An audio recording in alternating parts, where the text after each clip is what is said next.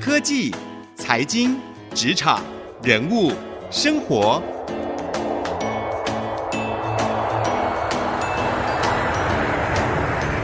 创意领航家。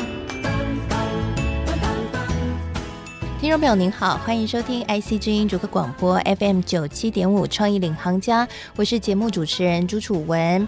中美贸易战近期沸沸扬扬，影响到股市，同时呢，也让许多专家学者对于经济的后市产生了比较多的担忧。而同时呢，近期一些新公布的经济数据，也让不少专家学者担心，是不是经济呢现在的表现恐怕会越来越不如预期。像是美国制造业的数据创下了十年来的最低水准，同时呢，还有美债殖利率倒挂的现象。在过去，美债殖利率出现倒挂的时候，常常都是经济状况不好的时候。因此呢，到底接下来的经济景气会怎么走呢？今天我们在节目当中，我特别邀请到了台经院景气预测中心的主任孙明德主任来跟我们聊聊他自己怎么看这么多的经济现象。我们一起欢迎孙主任，主任好，主持人好，各位听众大家好。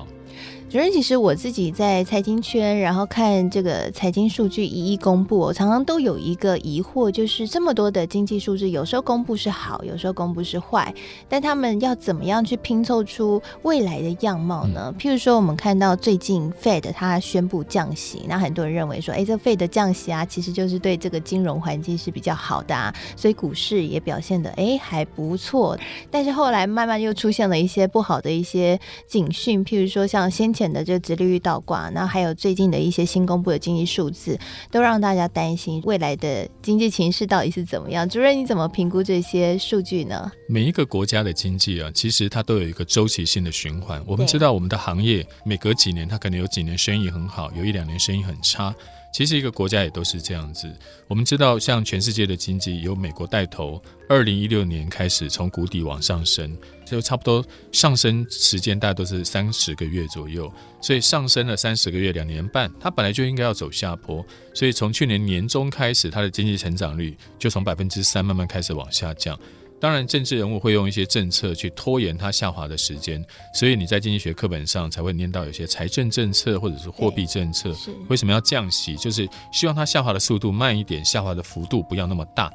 因为你如果下滑的幅度一下从三变成零，那可能很多厂商就破产了，或者是失业就增加了。所以他们希望他们像飞机慢慢的降落。缓着陆、软着陆，所以这个时候就会很多的政策。第一个，你在解读经济数据的时候，你第一个要知道这个国家本来就有它的循环，有时高有时低，每隔多久它会从高到低，这是第一个要拿捏的。第二个，每一个经济体通常它有一个主轴，比如说美国的主轴就在消费。对，我们知道经济的三大支柱是消费、投资、贸易。那美国的主轴是消费，中国大陆呢，投资。台湾呢，贸易，所以每台湾每次公布贸易数据，后面经济好与不好是跟着贸易走。台湾没有办法靠消费跟投资，因为台湾是小的经济体。台湾很多做出来的产品不是供台湾本地人消费，包含我们新竹科学园区很多的产品是卖到国外去，给国外组装成最终商品。所以当你知道它的经济的重心、核心那个关键的指标，它的关键指标只要一跑，你就知道。它这个国家未来的经济好与不好，所以才会有什么领先指标或者同时指标。对，所以第一个你抓到了它的循环，第二个抓到它主要的指标变化，你就很容易掌握到它的核心。有一年我们到美国，二零一二年我们到美国去参访，拜访美国花旗银行的总部，然后我就看到美国花旗银行很多高阶主管，我每个都问他们同一个问题：美国那么多的数据，请问哪个数据最重要？因为你问一个人，他可能有时候讲的会不一样。嗯。当你发现你问了四五个人，他们的答案都是失业率的时候。你就知道，你以后再看美国那么多数据的时候，你就抓那个最核心失业率。他们只要失业率好，失业率的数字很低，代表他们的就业很好。就业很好，人人有消费，人人有工作，当然有钱，他们才有钱花。但中国呢？中国是投资，所以你在看很多经济数据的时候，先掌握第一个循环，再掌握关键数据，你就很容易掌握它未来是好与不好。那你现在看中国现在的投资的情况怎么样？对美国来说，我们看到美国最近在降息，其实美国最近的采购经理人指数已经降到五十以下，然后美国很多指标也都不是很好，虽然失业率还是很不错，然后什么创下五十年以来的新低，但是因为失业率它是一个落后指标，经济先好，失业率才降。经济不好，要一阵子失业率才会高起来。对，像我们台湾去年的下半年到今年上半年经济表现普普通通，然后感觉不是很好，所以你看到我们的八九月失业率有稍微攀高的趋势。是。那中国大陆的投资，因为他们的投资不是民间占主要的成分，是由政府。所以他们的政府从二零一二年习近平上任以后，他们在投资方面就有开始做一些调整的动作，不需要那么多的投资。他们不管用什么名词，叫结构调结构，或者叫做供给侧改革，意思都差不多。所以他们的投资官方有意要让它慢慢的降温。然后另外一个民间投资，因为现在美中贸易战开打，所以中国大陆的厂商也对未来的景气没有什么信心。景气没有信心，投资就会少。这个反映在什么地方呢？反映在台湾的工具机出口。嗯，台湾中部很多工具机，它其实最终销售对象是卖到中国大陆去，是因为新兴市场买很多。嗯，那当最近我们也听到工具机的出口受到非常大的冲击，是，然后工具机厂商的生意也掉了很多。最主要原因就是因为大陆的投资需求下滑，投资就是买机器。嗯，当我们这边的工具机卖不好，代表大陆那边的投资也不好，所以大家也在预测中国的经济明年不能保六。是，所以这样，如果美国也不好，中国也不好，明年的整个整体的全球经济是不是真的蛮令人担心的？为什么要先把美跟中两个抓出来？因为美国占全世界百分之二十五，对，中国占全世界百分之十五，他们是全世界最大两个经济体，对，所以只要他们两个一不好，全世界四成的经济就萎缩掉了，对。然后欧洲当然也很大，但是欧洲今年跟明年它经济成长率最多就是一。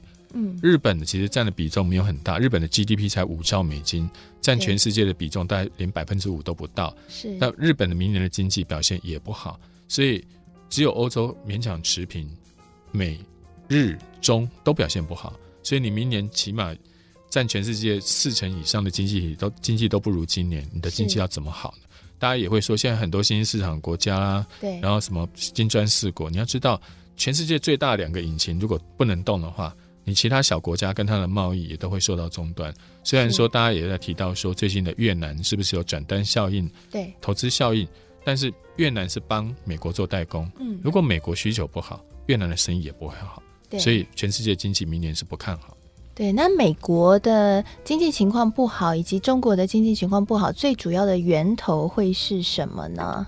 因为美国刚刚有讲到说，它主要是来自它的消费嘛，所以它是因为循环周期的关系，现在这个循环往下降，还是说真的是因为他们掀起这个中美贸易战，造成了两边都两败俱伤，经济情况会不好？中国大陆本来它的经济循环就在往下走，那美国在前两年他们本来也有减税，让自己下滑的循环稍微慢了一点。对，但是因为美中贸易战不止打到了中国。也打到了美国自己，对，所以这两个因素同时存在。第一个，景气本来就在下滑，嗯、这个时候你要打贸易战。我举个例子给大家听，在一九三零年的时候，那个时候美国也是因为自己经济不好，他对全世界的商品、进口的商品都瞌税，所以呢，从一九三零到一九三二，全世界的贸易量在三年之内减少了百分之六十。所以贸易战对于贸易的伤害影响是非常大的。嗯、川普在他有生之年，他没有碰过贸易战。所以他根本不知道贸易战对他们可能造成的影响，他就打下去了。结果你发现最近全世界的贸易都受到冲击。一百年前你那时候要美国要打别人比较简单，因为各国做各国的，比较不会有这种供应链的问题。对，现在一百年后各国的供应链都是相互绑在一起的，那会大家都受伤。对，哎，所以他之前一直邀请美国的企业要回。自己美国本土制造哦，同时他也像之前就是拉拢这个红海董事长郭台铭在那边可以建一个工厂嘛，就是希望可以让更多的生产在美国，但现在成效是相当不好的，是吗？对，美国一百年打过很多次的贸易战，从一九三零我刚刚提到的，一九七零到一九八零，他对日本打了很多次贸易战，比如说对纺织品、对汽车、对半导体，他以前都打过贸易战。然后他都希望这些产业回到美国去，但是从来没有一个产业回到美国。他们只是从美国移往日本，再从日本移到亚洲四小龙，再从亚洲四小龙移到中国大陆，再从中国大陆现在可能即将移到东南亚或印度去。比如说举半导体，我们主科大家最最熟半导体。对，一九八六年日本半导体全世界如日中天，三颗低润，两颗日本人做，所以美国就要求日本第一个要减少出口，第二个你要跟我买。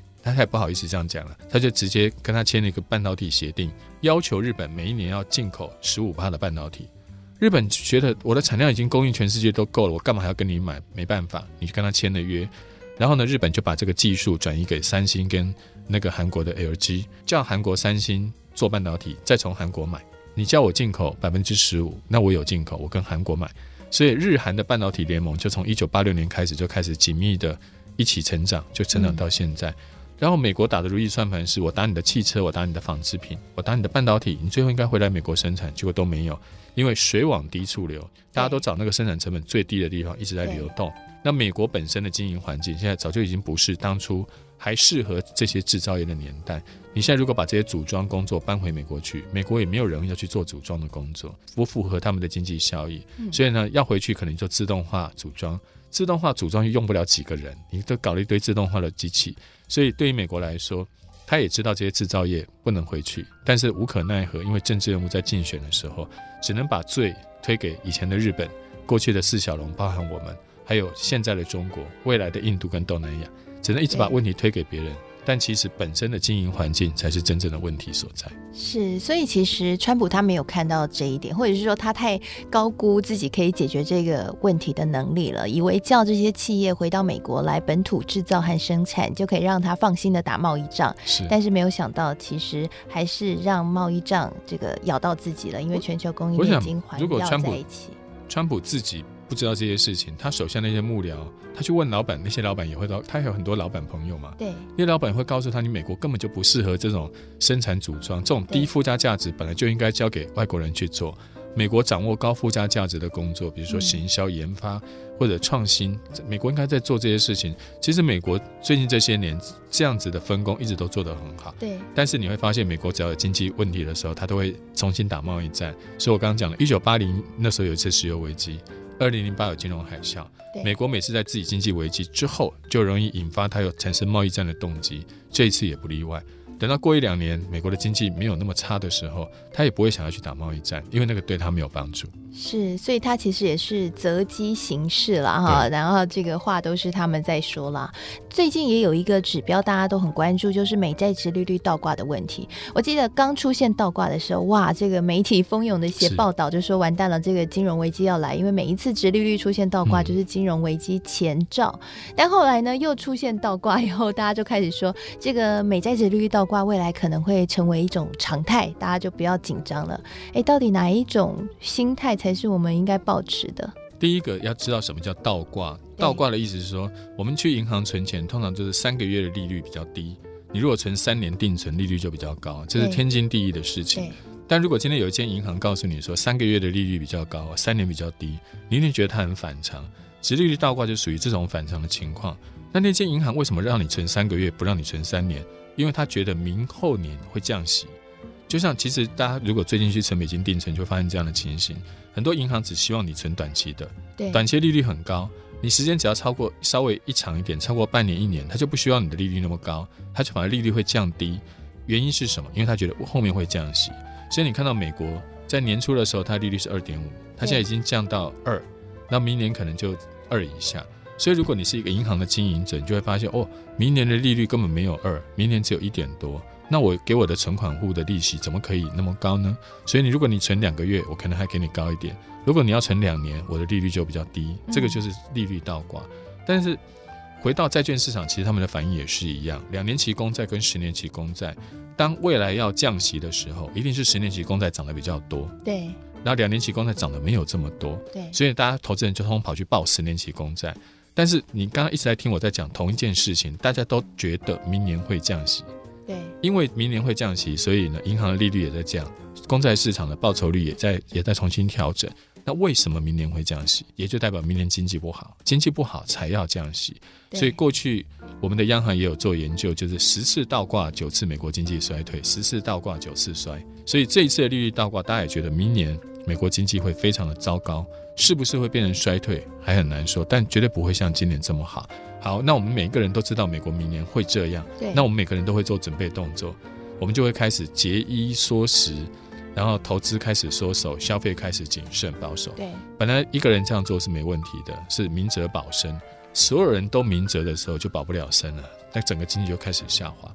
所以，当大家都觉得明年后年要降息，经济不好的时候，他所做的动作就是往这个方向去发展。何况我们刚刚已经说了，整个景气的循环，明年本来就是要往下。是。那这个利率倒挂是加深了这个恐惧的阴影，让整个经济下滑。但这个时候是不是马上就要卖股票呢？卖债券倒也没有那么快，因为当经济在下滑了之后，政府一定会做一些事情。对，哪一件事情一定会做降息？对，就是。对，你在猜它再要降息，它就一定会降息。对，但降息刚开始的刺激效果就很明显，一降息股市就涨。所以虽然十次倒挂九次，一年以后经济衰退，但是在那个一年中，那股市还可以再创一下新高，因为那个时候央行都在降息，所以你猜它降息，它真的给你降息。那个什么时候会这些泡泡会全部都破掉？过去他们的历历史是在利率倒挂之后的半年或一年，那个经济会呈现衰退，然后你经济衰退的时候，当然股市就不好。但在这个从倒挂到衰退的中间这一小段时间，还有一段时间，他们的央行就赶快降息，要去救经济。你一降息，股市就很高兴，就冲给你冲两天。对，啊，过两天没力了，然后就掉下来，然后央行就觉得哦还不够力，我们再降息。一直降降降，所以那个时候会把股市稍微再支撑一下，但这个叫做逃命坡了，其实并不是一个真正的好。你的整个未来经济是衰退，业绩表现不好，你的股价没有那个没有支撑，你只是靠央行在资金推动而已。所以它并不是一个真正的景气上扬，它只是一个资金推动的效果。是，好，刚刚孙明德主任呢点出了一个非常犀利的看法啊，就是其实虽然现在我们看到啊费的它降息，或者是一些央行在进行印钞票救经济，会认为说，哎，这是对股市有很好的拉抬效果，但其实它只是短期的去减缓这个经济衰退的这条路哦，而实质上这个经济呢还是会步入衰退，也因此。呢这些经济警讯是我们需要特别留意的。那休息一下，广告回来，我们继续来深入聊聊。那面对这个中美两大国的未来的经济情况，可能都会是走下坡。全球经济的两大引擎是这样的局面的时候，台湾呢又会怎么做？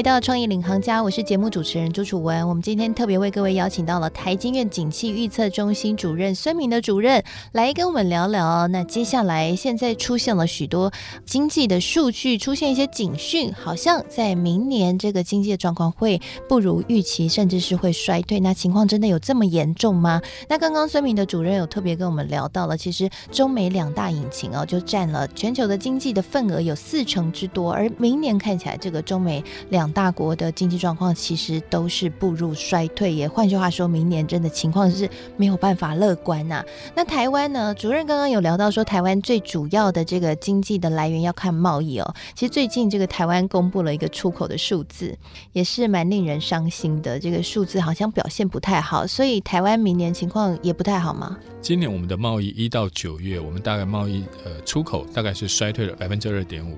我听到衰退，大家就想说衰退了，那经济一定很糟。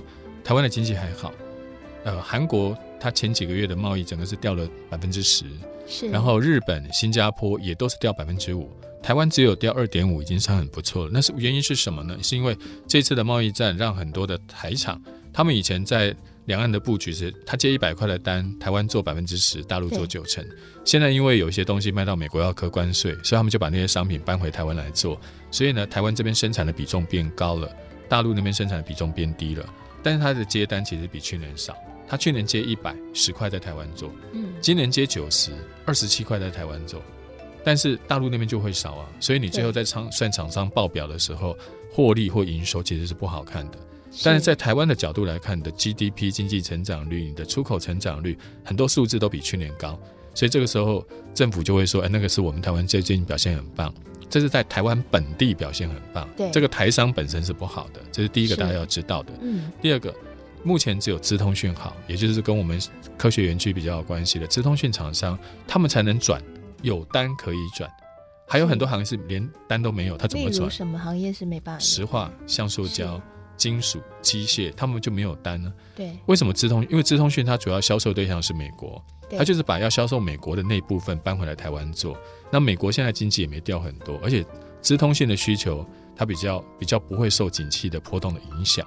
是，但是石化、钢铁、像塑胶或者像机械，他们就跟景气有关系。对，我们说他们是景气循环股嘛，对对是，景气在下滑的时候，你就不想投资了，那没有人买机器。景气在下滑的时候，原物料你就不用那么多嘛，所以石化、钢铁，而且他们销售主要对象是在大陆，大陆经济下滑比较明显，美国没有那么明显，所以就变成你看到资通讯目前看起来还好，但是船产它就非常的辛苦。是，所以我们现在的出口表现其实。比起去年要表现的其实是不好，只是说因为我们有一个台商有一部分资通讯搬回来台湾做，又直接出口到美国，所以还算有一点支撑。而且他们回来，他要买机器，他要多用人，所以景气就没有像韩国。